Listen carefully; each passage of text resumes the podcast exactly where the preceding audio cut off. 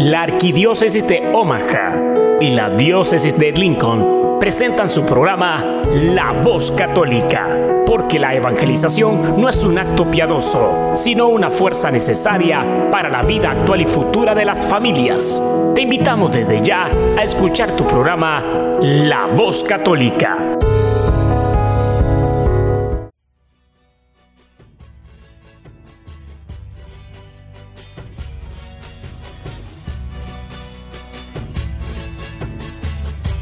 Saludos a todos nuestros audientes a este su programa La Voz Católica, una colaboración de la Arquidiócesis de Omaha y la Diócesis de Lincoln.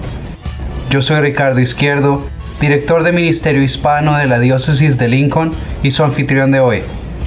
Esta semana hablaremos sobre el partido Morena de México, la Epifanía del Señor y si el Concilio Vaticano II puede ser culpable por la crisis actual en la Iglesia.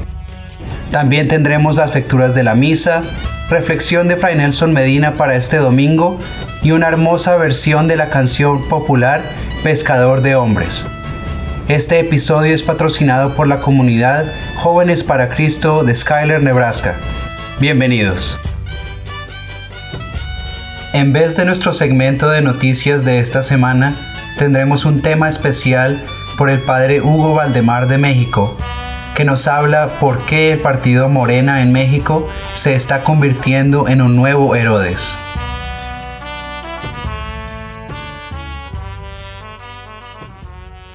El Evangelio nos cuenta que Herodes, el rey sanguinario de Judea, una vez enterado por los magos venidos del oriente que había nacido en Belén el rey de Israel, no duda en mandar a matar a todos los niños de ese pueblo, a fin de eliminar al pequeño que había nacido y que era un estorbo para sus pretensiones narcisistas de poder. Al leer ese relato bíblico nos estremecemos de horror pensando hasta dónde es capaz de llegar la monstruosidad humana. Pero no pensamos que el aborto es una crueldad aún peor que la de Herodes, porque como alguna vez lo expresó San Juan Pablo II, son inocentes asesinados que ni siquiera tienen la posibilidad del llanto como defensa, y estas criaturas no son mandadas a asesinar por un tirano psicópata, sino que son eliminados por decisión de sus propios padres. La madre se convierte en la asesina ayudada por sicarios que hacen posible tan abominable, cobarde y espantoso asesinato. Hoy en México tenemos un nuevo Herodes, el partido Morena, y una nueva Herodías, la diputada Lorena Villasencio, quien aprovechando la distracción de las fiestas navideñas, el pasado 21 de diciembre promovió ante la Comisión de Derechos Humanos de la Cámara de Diputados el proyecto de ley para despenalizar el aborto hasta las 12 semanas en todo el país. Propuesta que obtuvo el dictamen favorable con la mayoría del voto de Morena. Según la nueva Herodías, la diputada Villavicencio, dicha propuesta forma parte de la agenda del presidente electo López Obrador. Sin embargo, el actual presidente en su campaña nunca se manifestó de manera abierta a favor de esta agenda homicida y en reuniones privadas con los obispos de México les ha dicho que el aborto no forma parte de la cuarta transformación. Jesús en el Evangelio de Juan describe al demonio calificándolo como el mentiroso y homicida desde siempre. Desde esta definición, el partido Morena se ha convertido en el instrumento de Satanás miente y pretende legalizar el homicidio de unos niños inocentes. Yo no sé si la diputada Villavicencio será católica y si los demás diputados que votaron favorablemente este criminal dictamen lo sean, pero si lo son, les recuerdo lo que dice el Código de Derecho Canónico en su número 1398. Quien procure el aborto, si éste se produce, incurre en excomunión late sentencia. Y atención, no solo procura el aborto los padres que deliberadamente así lo deciden, ni los médicos y enfermeras que lo realizan, sino también lo procura quien lo promueve y quien legaliza a su favor, por lo que los diputados y senadores que lo legislen quedarían en automático excomulgados y estaría en grave peligro su salvación eterna. No es ningún derecho humano asesinar a un inocente. No es derecho de la mujer matar a su propio hijo y el Estado tiene la obligación de defender la vida como un derecho inalienable de todo individuo humano. Los derechos inalienables de los no nacidos no están subordinados ni a los individuos ni a los padres y tampoco son una concesión del Estado o de los padres. Los católicos debemos estar atentos para no permitir una legislación a favor del homicidio de niños inocentes. Estás escuchando La Voz Católica.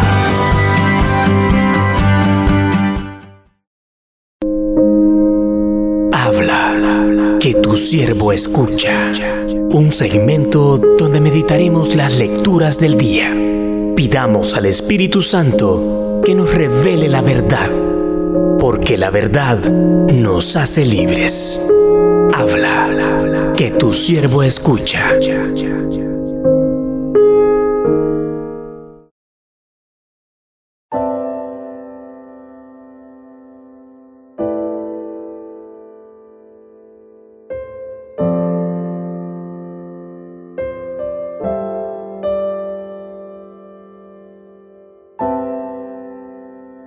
Primera lectura.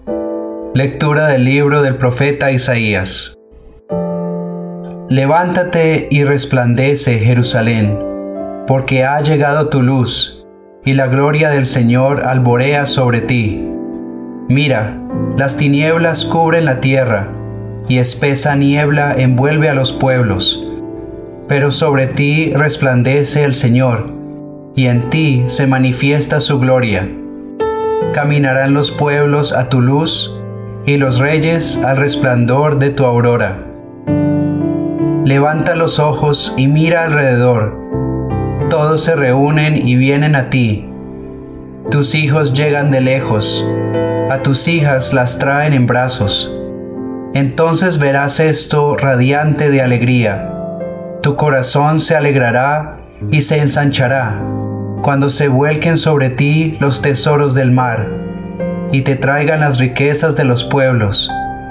Te inundará una multitud de camellos y dromedarios, procedentes de Madián y de Efá. Vendrán todos los de Sabá, trayendo incienso y oro, y proclamando las alabanzas del Señor.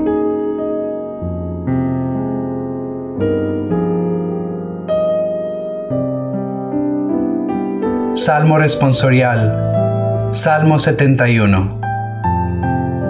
Que te adoren, Señor, todos los pueblos. Comunica, Señor, al Rey tu juicio y tu justicia al que es hijo de reyes. Así tu siervo saldrá en defensa de tus pobres y regirá a tu pueblo justamente. Que te adoren, Señor, todos los pueblos Florecerá en sus días la justicia y reinará la paz era tras era. De mar a mar se extenderá su reino y de un extremo al otro de la tierra. Que te adoren Señor todos los pueblos. Los reyes de Occidente y de las islas le ofrecerán sus dones. Ante él se postrarán todos los reyes y todas las naciones que te adoren, Señor, todos los pueblos. Al débil librará del poderoso, y ayudará al que se encuentra sin amparo. Se apiadará del desvalido y pobre, y salvará la vida al desdichado. Que te adoren, Señor, todos los pueblos.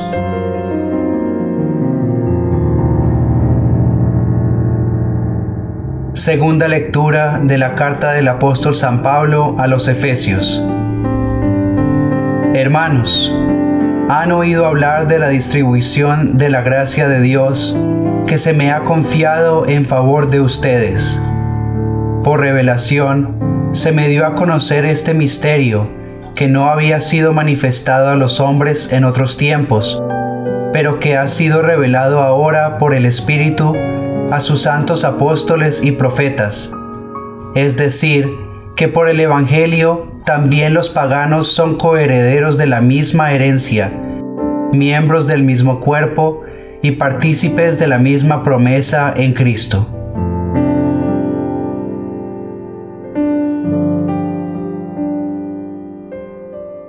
Lectura del Santo Evangelio según Mateo. Jesús nació en Belén de Judá en tiempos del rey Herodes. Unos magos de Oriente llegaron entonces a Jerusalén y preguntaron, ¿Dónde está el rey de los judíos que acaba de nacer? Porque vimos surgir su estrella y hemos venido a adorarlo. Al enterarse de esto, el rey Herodes se sobresaltó y toda Jerusalén con él. Convocó entonces a los sumos sacerdotes y a los escribas del pueblo y les preguntó dónde tenía que nacer el Mesías. Ellos le contestaron, en Belén de Judá, porque así lo ha escrito el profeta. Y tú, Belén, tierra de Judá, no eres en manera alguna la menor entre las ciudades ilustres de Judá, pues de ti saldrá un jefe, que será el pastor de mi pueblo Israel. Entonces Herodes llamó en secreto a los magos, para que le precisaran el tiempo en que se les había aparecido la estrella, y los mandó a Belén, diciéndoles, Vayan a averiguar cuidadosamente qué hay de ese niño, y cuando lo encuentren, avísenme, para que yo también vaya a adorarlo. Después de oír al rey, los magos se pusieron en camino, y de pronto la estrella que habían visto surgir comenzó a guiarlos, hasta que se detuvo encima de donde estaba el niño. Al ver de nuevo la estrella, se llenaron de inmensa alegría. Entraron en la casa y vieron al niño con María, su madre, y postrándose lo adoraron. Después, abriendo sus cofres, le ofrecieron regalos, oro, incienso y mira. Advertidos durante el sueño de que no volvieran a Herodes, regresaron a su tierra por otro camino.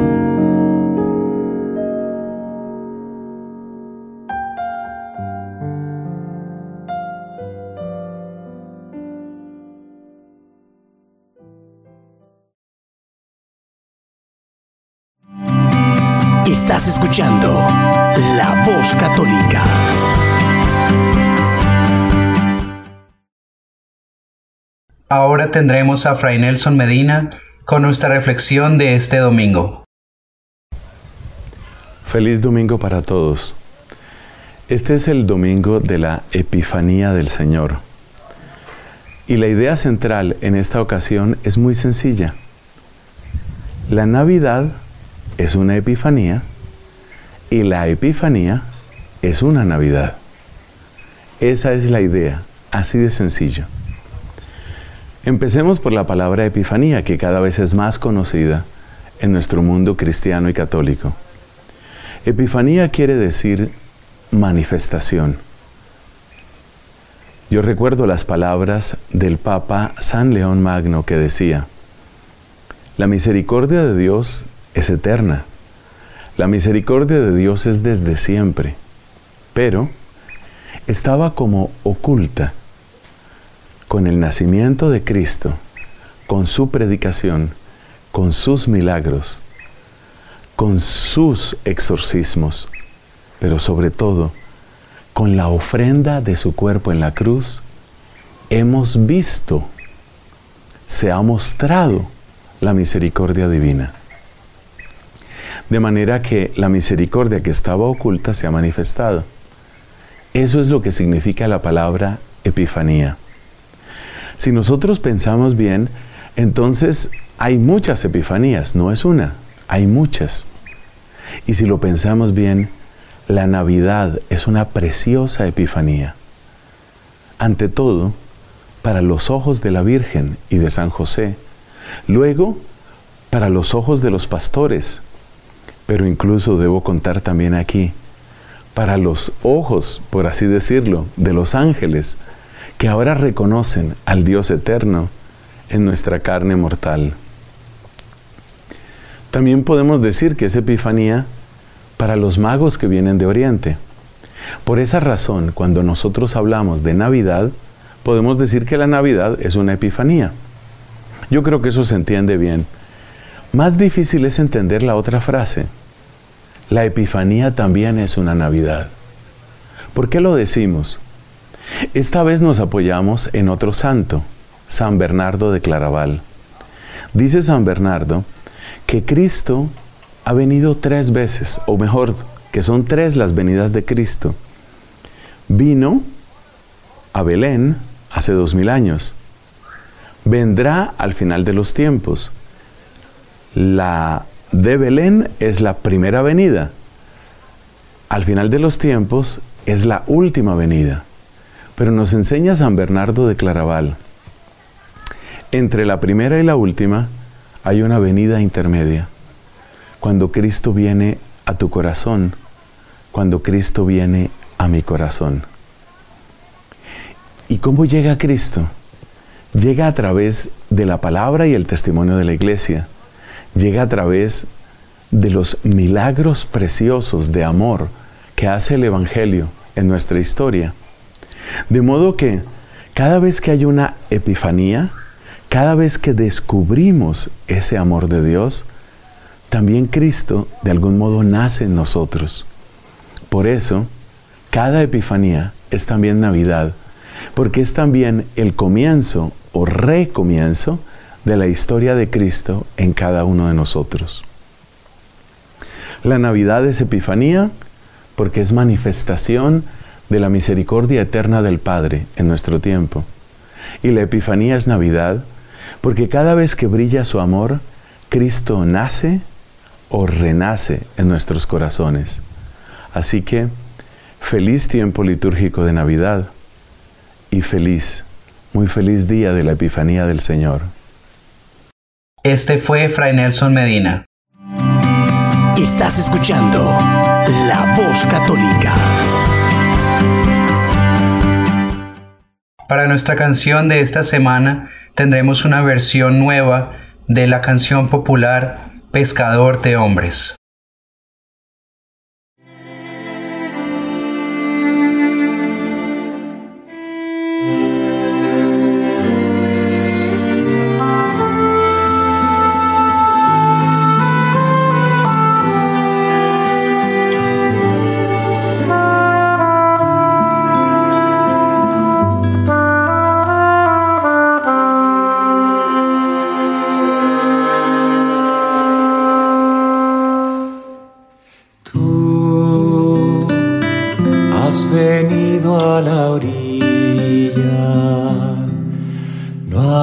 Mi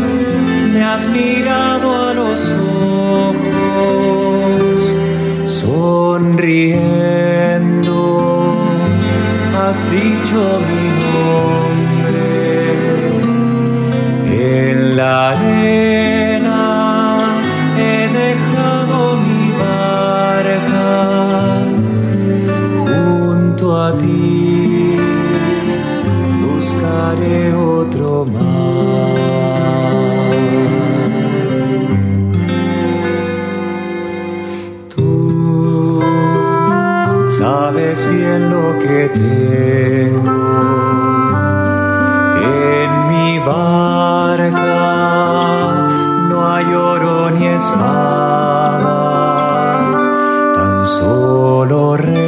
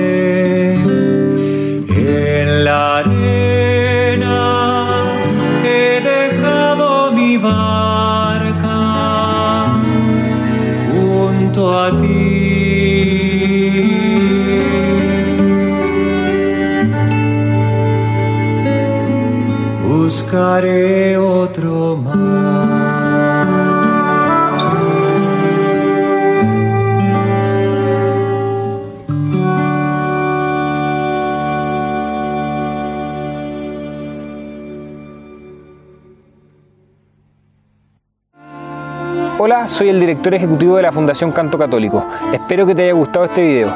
Muchos nos han preguntado cómo puedo ayudar o ser parte de este proyecto. Es por eso que hemos lanzado una campaña en Patreon para recaudar fondos. Aquí podrás aportar con el monto que tú quieras y de esta manera estarás contribuyendo a que hagamos más videos y muchos más se puedan encontrar con el Señor a través de la música. Ingresa a patreon.com slash canto católico y haz tu aporte.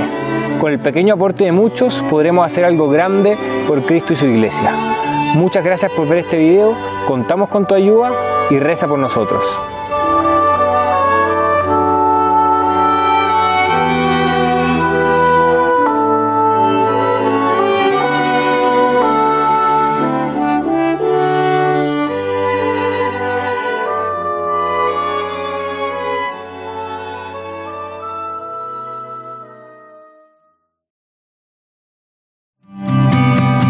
Estás escuchando La Voz Católica.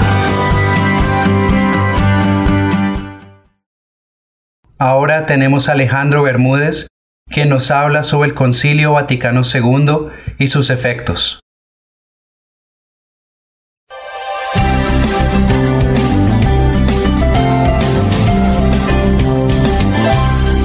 Un hermano me pregunta sobre el Concilio Vaticano II y si es verdad que el Concilio Vaticano II eh, fracasó en el ámbito moral, ¿no? Eh, ¿Esto qué cosa quiere decir?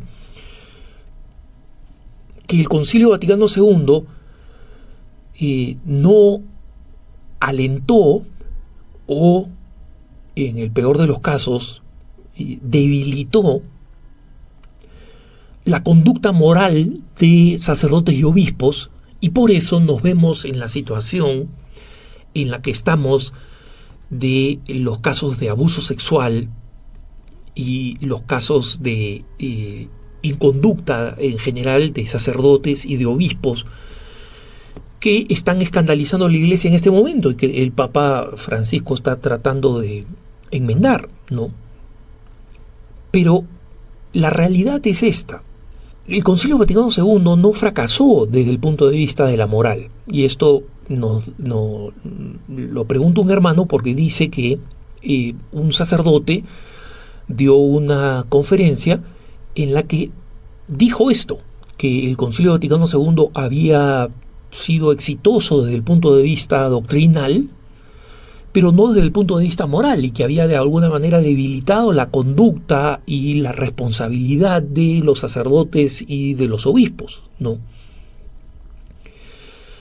Yo creo que esta opinión es comprensible, pero es incorrecta y se basa en qué?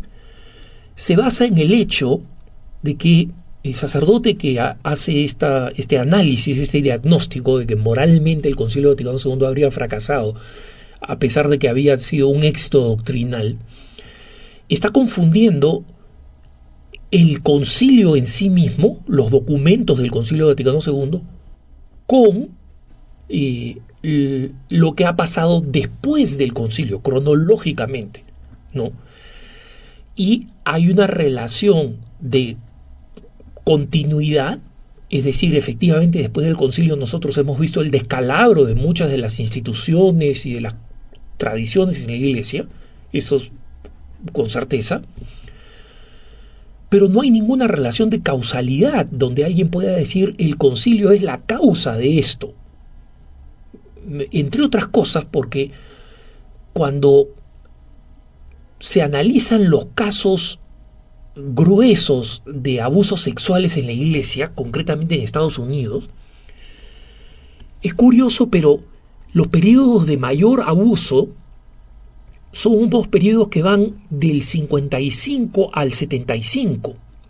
O sea, es un periodo que coincide con el tiempo previo al Concilio Vaticano II, durante el Concilio Vaticano II y después del Concilio Vaticano II. Es decir, no es que estos abusos sexuales se hayan registrado inmediatamente después del Concilio Vaticano II. Y si nosotros analizamos el Concilio Vaticano II, en primer lugar, el Concilio Vaticano II no fue un concilio fundamentalmente doctrinal, no hay ninguna proclamación dogmática como la mayoría de los concilios que los precedieron. ¿no? El Concilio Vaticano I, que tuvo que ser suspendido por la, eh, la invasión de los estados pontificios, y sin ni siquiera completarse, proclamó la, el dogma de la infalibilidad papal. ¿no? El Concilio Vaticano II no hubo ninguna proclamación dogmática, ninguna. Y eso que algunos le pidieron al Papa Pablo VI que declarara el dogma de María Madre de la Iglesia, le pidieron varias cosas más. El Concilio Vaticano II reafirma algunos dogmas, por ejemplo, en el, documento, en, la Constitución dogmática Dei Verbum sobre la palabra de Dios, reafirma la inerrancia bíblica, es decir, que la, Biblia, que la Biblia no se equivoca en temas que tienen que ver con la salvación. O sea, reafirma una verdad que era cuestionada y que sigue siendo cuestionada por los racionalistas bíblicos, ¿no?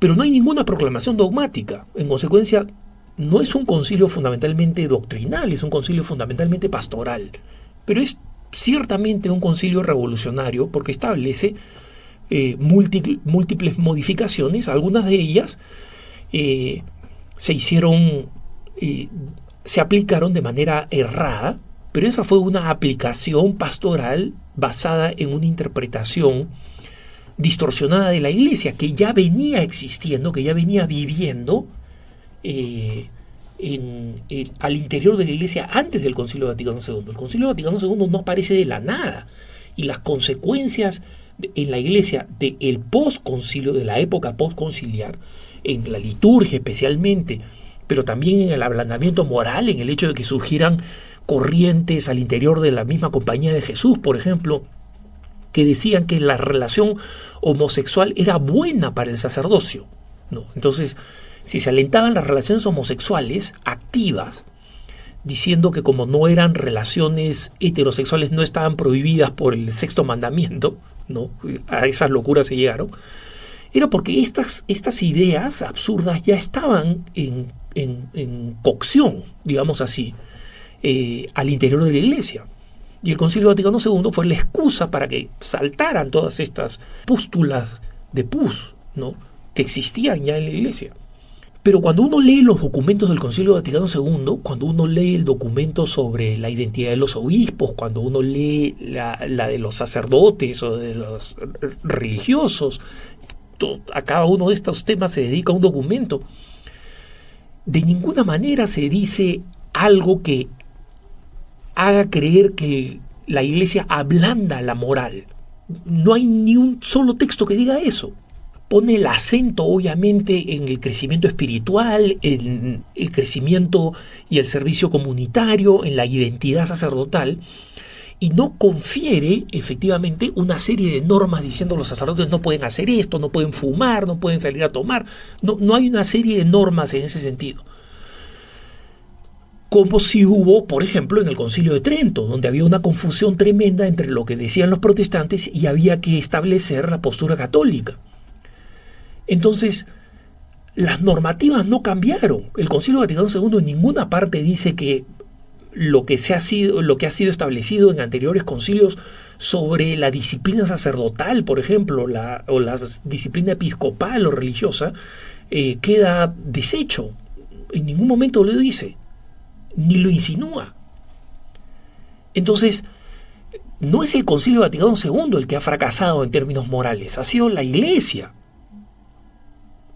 que ha pasado en una época terrible de decadencia, como le ha sucedido varias veces en la historia, y de las cuales ha salido solamente, solamente gracias a la santidad de sus miembros, a la existencia de algunos santos particulares, y cómo estos santos han tenido una influencia en la santidad del cuerpo de la iglesia, en la santidad de sus fieles.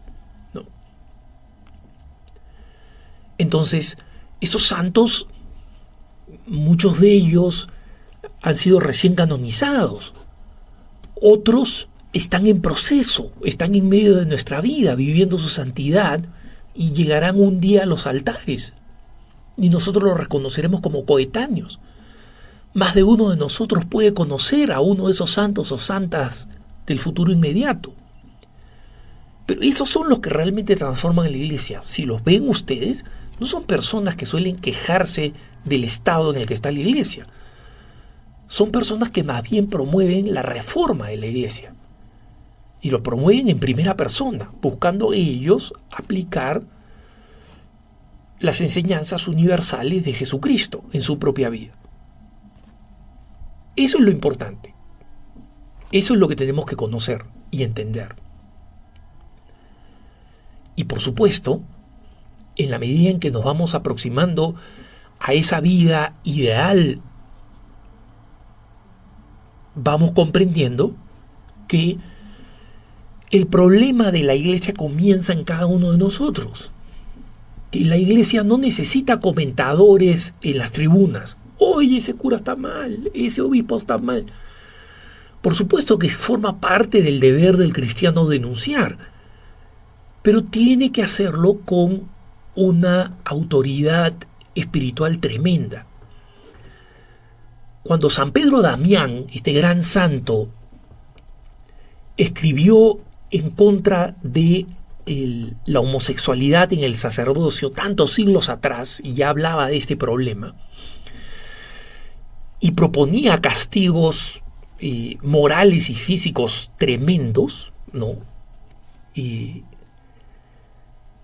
él lo hacía desde una posición de total credibilidad. Él era un monje que dirigía una comunidad benedictina en, en Italia y cuando lo veían, veían que no había nada de lo que él exigía que no practicara él de una forma ejemplar.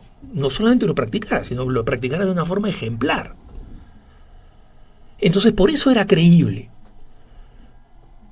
Por eso es que su libro sobre la sodomía, contra la sodomía en el, sacerdocio y el abuso de niños, de los que hablaba específicamente, Es un libro que se puede encontrar en internet de San Pedro Damián y es un libro tan duro y tan enérgico sobre cómo deberían actuar las autoridades eclesiásticas, porque él lo vivía y lo hacía vivir en su comunidad.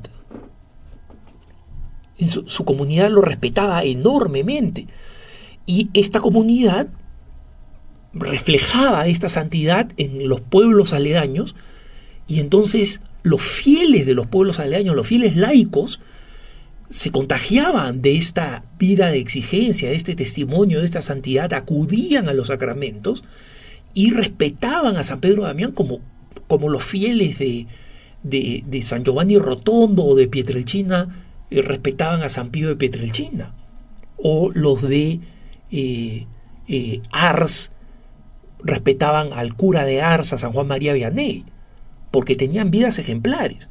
Esas vidas ejemplares son los auténticos focos de la reforma. Y son ellos los que tienen la autoridad, y es lo que se espera de nosotros, con este llamado del Concilio Vaticano II a la santidad universal. Es decir, no solamente los sacerdotes o los obispos están llamados, algunos están llamados a la santidad, sino todos, tú y yo, estamos llamados a la santidad, y en convertirnos en esos ejemplos que seamos un imán, un magneto que atraiga la conversión de otras personas. Así se reforma la iglesia. Y esta reforma es completamente coincidente con lo que en la letra pide el Concilio Vaticano II.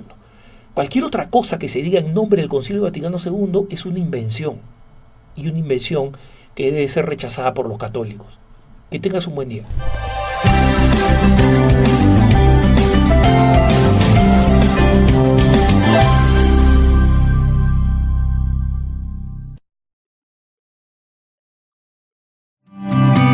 Estás escuchando La Voz Católica. Continuamos aquí en su programa La Voz Católica el hogar de los católicos en la radio. Y queridos radioescuchas, este programa de hoy es patrocinado en parte por la Asociación de Jóvenes para Cristo de la Comunidad de la Divina Misericordia en Skylar, Nebraska. Y hoy tenemos la bendición de tener aquí a cuatro de sus integrantes. Tenemos al señor Librado Maíz, bienvenido Librado. Tenemos a, a señora Luz Adame Bienvenida Luz. Tenemos a Rodolfo Méndez, bienvenido también. Y por acá de este lado a Rocío Rentería. Gracias, bienvenidos. Hay gente que conoce Jóvenes para Cristo. Hay gente que no sabe que precisamente Jóvenes para Cristo inició en la comunidad de Skylar. Y antes de empezar a grabar me comentaban que llevan 21 años en Skylar. Son como unos pollitos ahorita ahí. Pero, ¿cómo es que nació, cómo es que inició, cómo es que llegó Jóvenes para Cristo a Skylar?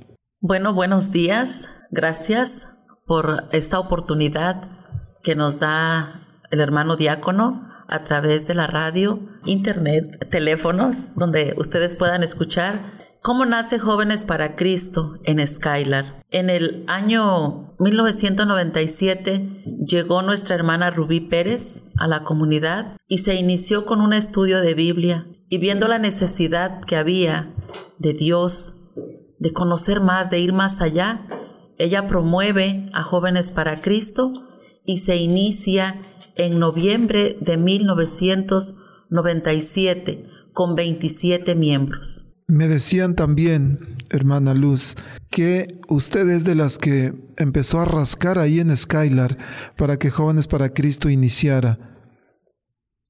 Por gracia de Dios, sí. Escuché el llamado del Señor y bien bendecida me siento de ser parte de este movimiento donde he encontrado la paz, donde he dado un giro en mi vida, porque muchas veces vamos por el mundo buscando esa tranquilidad, esa paz y no la encuentras.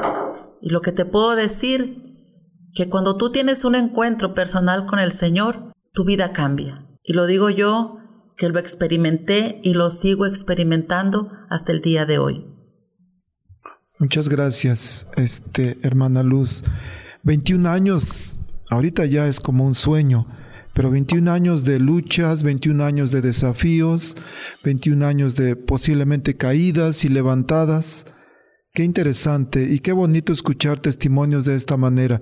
Tenemos aquí a Librado Maíz también, hermano. Usted me platicaba que llevaba 15 años en el grupo, pero 12 años activo. ¿Cómo es eso? Bueno, diácono, primeramente, buenos días a todos. Eh, gracias por la oportunidad que nos dan aquí de estar eh, compartiendo eh, nuestra experiencia como miembros de Jóvenes para Cristo. Le platicaba yo al diácono que mi experiencia es un poco así como que loca, digo yo, porque Dios buscó la manera de cómo atraerme hacia Él, cómo mostrarme su amor. Eh, mi esposa llevaba dos años invitándome a los retiros y diciéndome que fuera yo a un retiro espiritual que nos ayudaría como matrimonio. Y yo ya me había cansado de eso y le digo a mi esposa, voy a ir al retiro, pero de ahí para adelante no quiero que me hables más de retiros. Entonces le decía yo al diácono, yo fui obligado por mi esposa, pero más bien Dios usa sus cosas para manipular lo que Él quiere hacer en nosotros.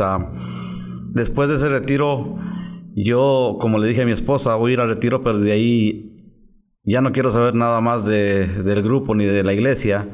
Más bien, en cambio, tres años pasé queriendo vivir mi vida como la tenía yo antes, pero me topaba yo con la pared siempre había algo que me, que me indicaba que iba yo por el camino mal. Entonces tuve que hacerme la idea y tuve que decir, bueno, tú ganas Dios. Ah, de esa manera dije yo, pues me di por vencido y seguí la, seguí la formación, me, empecé a ponerme activo con los crecimientos, con las... Eh, con las actividades que teníamos como jóvenes para Cristo y de esa manera fui descubriendo a Jesús, que, que, tengo un amigo, que tengo alguien con quien confiar, alguien que me escucha todos los días, entonces de esa manera he perseverado hasta ahorita y gracias a Dios y gracias por la oportunidad que nos dar, que nos dan de estar aquí. Gracias, diácono. Perseverar es lo que acaba usted de decir, librado. Y es una palabra que nos hace muchísima falta. Es una palabra que debemos cultivar mucho en nuestra vida espiritual, la perseverancia. 21 años luz, 15 años librado. Y Rodolfo, me decías que llevas 8 años. ¿Cómo, Rodolfo, cómo es, cómo caíste a Jóvenes para Cristo? ¿Cómo llegaste al retiro? Pero especialmente, ¿qué te ha hecho perseverar por 8 años en el grupo? Quiero dar las gracias a todos los hermanos que están escuchando a través de este radio. Yo llevo ocho años en, Jóvenes para Cristo, pues ¿qué lo puedo decirle? Pues yo nada más fui por, por una curiosidad, pues nunca pensaba de que me iba a quedar aquí en este grupo, pero cuando yo me fui, pues encontré, en lo encontré el, amor de Dios, el amor que tiene a nosotros. Pero cuando llega uno en el retiro, pues lo encuentras el amor de Dios y en el amor de Dios, pues ahí donde vas enamorando y ahí donde puedes quedarte en ese grupo, porque así me pasó, pues porque yo nunca pensaba de que me iba a quedar en ese grupo, pero cuando me di cuenta, pues como que me fui enamorando, me fui enamorando, pues yo creo que el amor de Dios, creo que ahí donde me di cuenta que Él tiene un amor muy grande a nosotros. Muchas gracias, Rodolfo. Hermanos, hermanas que nos están escuchando a través de la radio, de internet, del podcast, si tienen curiosidad, así como Rodolfo tuvo curiosidad, no dejen de ir a, a, los retiros que hay. Más adelante ellos nos van a hacer una invitación. Pero también, señoras, se vale llevar al esposo a fuerza, así como al librado. Dios actúa también en esas circunstancias. Y también hay posiblemente alguna mujer que está pasando momentos difíciles, que está en la necesidad de Dios, posiblemente algún ah, momento de tristeza, como pasó con Rocío, me platicaba Rocío, pero ¿por qué no le dice a la gente que nos está escuchando qué es lo que hizo a Rocío asistir a ese retiro? Bueno, pues primero que nada, buenos días a todos, gracias por la, por la invitación, gracias por permitirnos estar aquí con ustedes compartiendo un poco de nuestra experiencia. Eh, como, como dijo el, el, el, diácono aquí presente, que, que yo llegué por, porque tenía un dolor muy fuerte. Yo en el, yo en el 2014 perdí una persona muy importante en mi vida. Y en el 2015 eh, decidí ir al retiro de iniciación de Jóvenes para Cristo porque, porque había una tristeza en mí. A pesar de yo haber tenido esa pérdida, yo nunca, nunca le reclamé a Dios porque lo hizo. Yo me sentía sola y sé que muchas personas se han de sentir de la misma manera. Y si tú eres una de esas personas que están como yo estaba, que, que ante la gente tú estás sonriendo, pero llegas a tu casa y sientes esa soledad, te puedo decir que esa soledad no te la quita nadie más que Dios. Y tal vez hayas escuchado muy poco de Dios, pero si tú, si tú decides dejar toda esa tristeza, acércate y no te vas a arrepentir. Yo llevo cuatro años en este movimiento y en esos cuatro años aprendí que, que lo que yo sentía, que yo estaba sola, era solo una mentira que yo tenía en mi mente, porque aquí aprendes a encontrar una familia y aprendes a seguir a Dios y Dios te, te abraza cada vez que te sientes triste. Qué testimonios tan interesantes, tan impactantes para la gente que nos está escuchando. Y Skylar posiblemente algunos no conocen, pero es un pueblo de aproximadamente 5.000 habitantes, en los que el, no sé, 70, 80% parece que son, son hispanos, ¿verdad? Bueno, pero ¿cómo ha impactado la presencia de jóvenes para Cristo en Skylar, en la comunidad, en la parroquia? Yo me acuerdo hace aproximadamente 15 años, 14 años atrás. Teníamos una misa solamente en español. A través de los grupos del movimiento, a través de Jóvenes para Cristo, pues ha crecido bastante la fe. Ah, ahora tenemos tres misas en español. Posiblemente el año que viene van a ser cuatro. Estamos escuchando algo por ahí. Y pues eh, Jóvenes para Cristo se dedica a formar líderes que sirvan a su comunidad y a su parroquia. Eh, tenemos, pienso que el 80% de servidores en la parroquia son de Jóvenes para Cristo. Tenemos lectores, ministros y personas que sirven en el catecismo. Ahorita Jóvenes para Cristo en Skylar se encarga de trabajar con Rica. Entonces todo eso ha surgido a través del movimiento, a través de la formación que tenemos. Eh, parte de los frutos que tenemos ahí es eso, este, servir a nuestra parroquia, lectores y ministros, trabajar en el catecismo con los jóvenes. También tenemos por ahí eh, personas que trabajan con los jóvenes. Esa es parte de los frutos que tenemos en nuestra comunidad como jóvenes para Cristo. Bueno, continuamos hablando de los frutos, ¿verdad? Que se han visto en, en Divina Misericordia, en el movimiento Jóvenes para Cristo. Creemos que, que ha dado mucho y lo que seguirá dando. Eh, de Divina Misericordia han salido misioneros para diferentes comunidades. A, ir a misionar, a evangelizar, llevar esa buena nueva a otros lugares como Omaha, Sausu, Norfolk, Columbus, West Point, diferentes comunidades que se han formado, Fremont.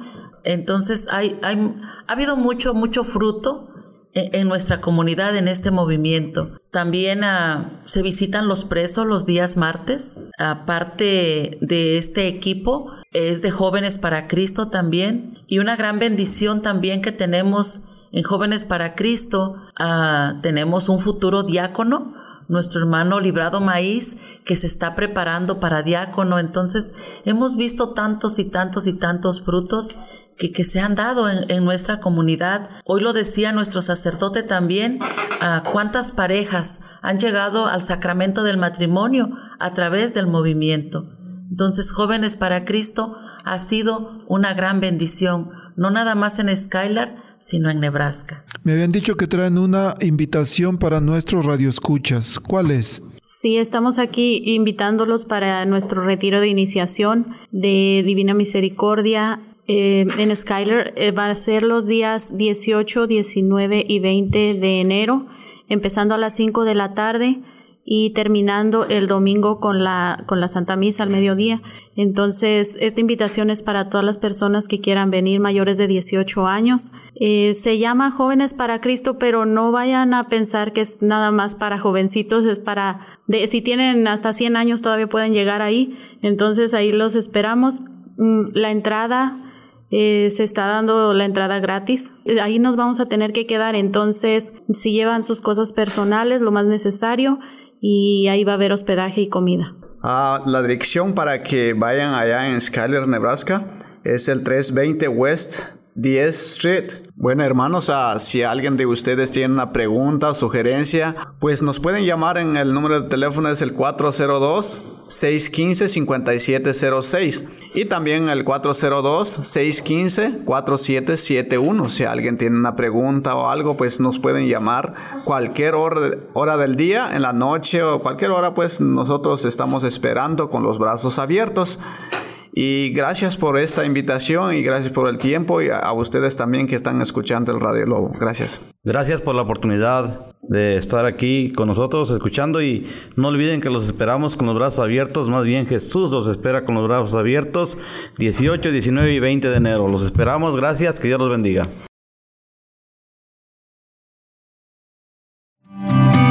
Estás escuchando La Voz Católica.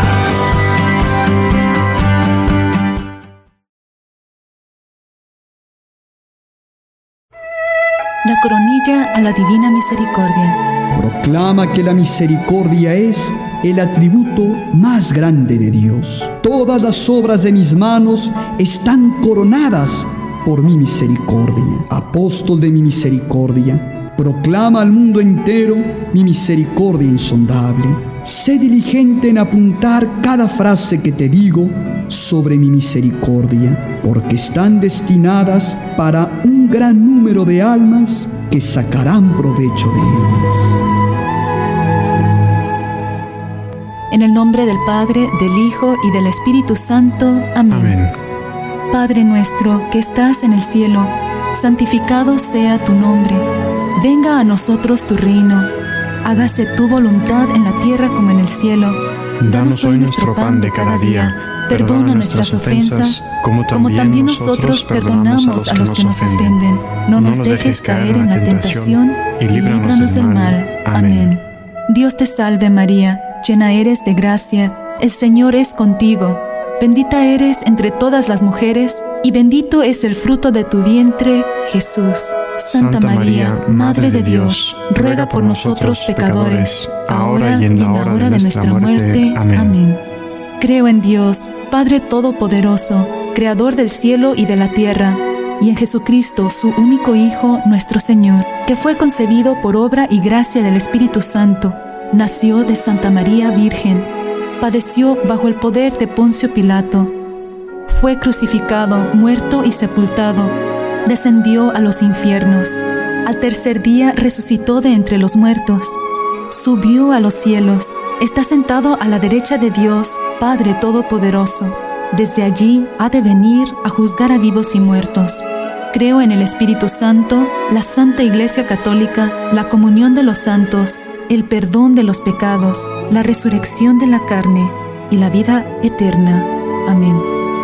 Padre eterno, te ofrezco el cuerpo y la sangre, el alma y la divinidad de tu amadísimo Hijo, nuestro Señor Jesucristo, como propiciación de nuestros pecados y los del mundo entero. Por su dolorosa pasión, ten misericordia de nosotros y del mundo entero. Por su dolorosa pasión, ten misericordia de nosotros y del mundo entero. Por su dolorosa pasión, ten misericordia de nosotros y del mundo entero por su dolorosa pasión, ten misericordia de nosotros y del mundo entero. Por su dolorosa pasión, ten misericordia de nosotros y del mundo entero. Por su dolorosa pasión, ten misericordia de nosotros y del mundo entero. Por su dolorosa pasión, ten misericordia de nosotros y del mundo entero. Por su dolorosa pasión, ten misericordia de nosotros y del mundo entero. Por su dolorosa pasión, ten misericordia de nosotros y del mundo entero por su dolorosa pasión, ten misericordia de nosotros y del mundo entero. Padre eterno, te, ofrezco el cuerpo y la sangre, el alma y la divinidad de tu amadísimo Hijo, nuestro Señor Jesucristo, como propiciación de nuestros pecados y los del mundo entero. Por su dolorosa pasión, ten misericordia de nosotros y del mundo entero.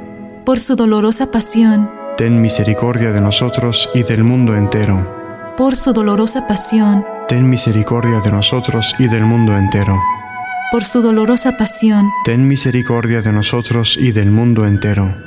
Por su dolorosa pasión, ten misericordia de nosotros y del mundo entero. Por su dolorosa pasión, ten misericordia de nosotros y del mundo entero. Por su dolorosa pasión, ten misericordia de nosotros y del mundo entero. por su dolorosa pasión, Ten misericordia de nosotros y del mundo entero. por su dolorosa pasión, Ten misericordia de nosotros y del mundo entero. por su dolorosa pasión, Ten misericordia de nosotros y del mundo entero. Padre eterno, Te ofrezco el cuerpo y la sangre, el alma y la divinidad de tu amadísimo Hijo, nuestro Señor Jesucristo, como propiciación de nuestros pecados y los del mundo entero. Por su dolorosa pasión, Ten misericordia de nosotros y del mundo entero. por su dolorosa pasión, Ten misericordia de nosotros y del mundo entero. por su dolorosa pasión, Ten misericordia de nosotros y del mundo entero.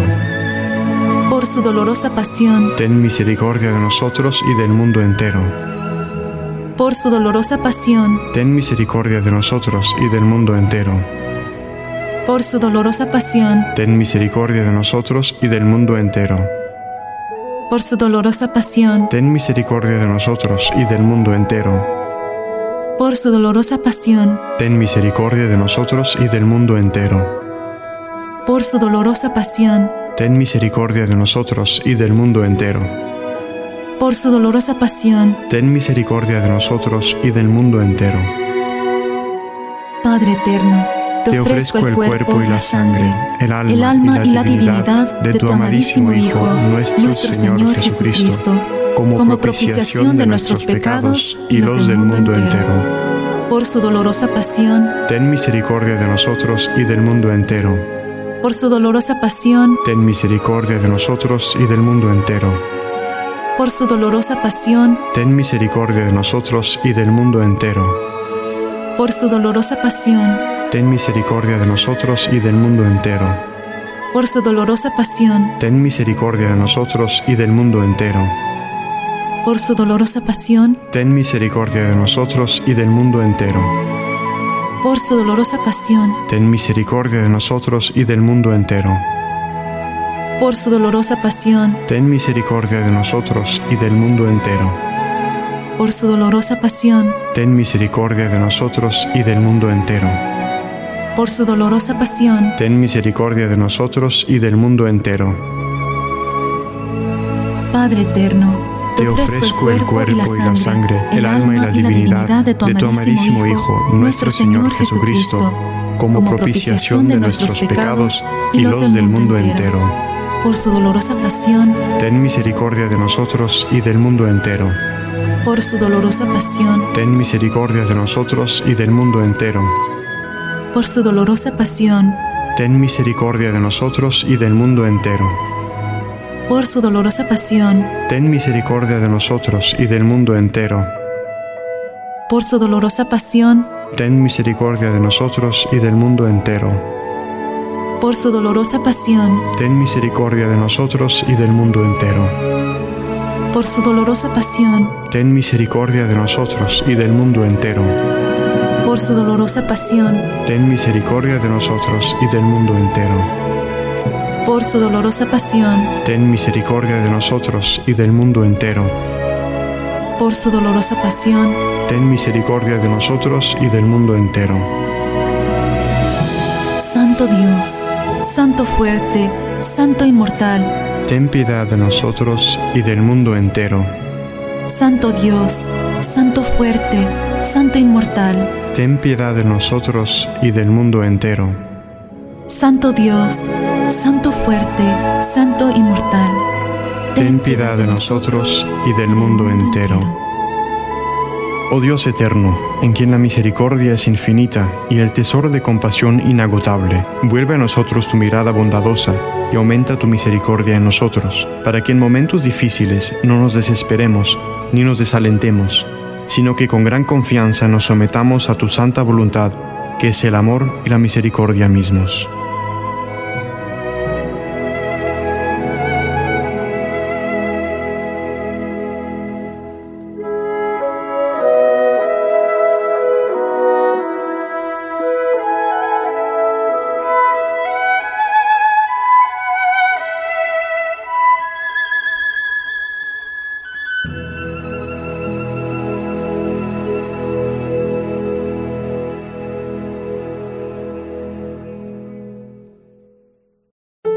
La Arquidiócesis de Omaha y la Diócesis de Lincoln presentaron su programa La Voz Católica, porque la evangelización no es un acto piadoso, sino una fuerza necesaria para la vida actual y futura de las familias. No olvides que el próximo domingo tienes una cita aquí en La Voz Católica, de 8 a 9 de la mañana por esta emisora.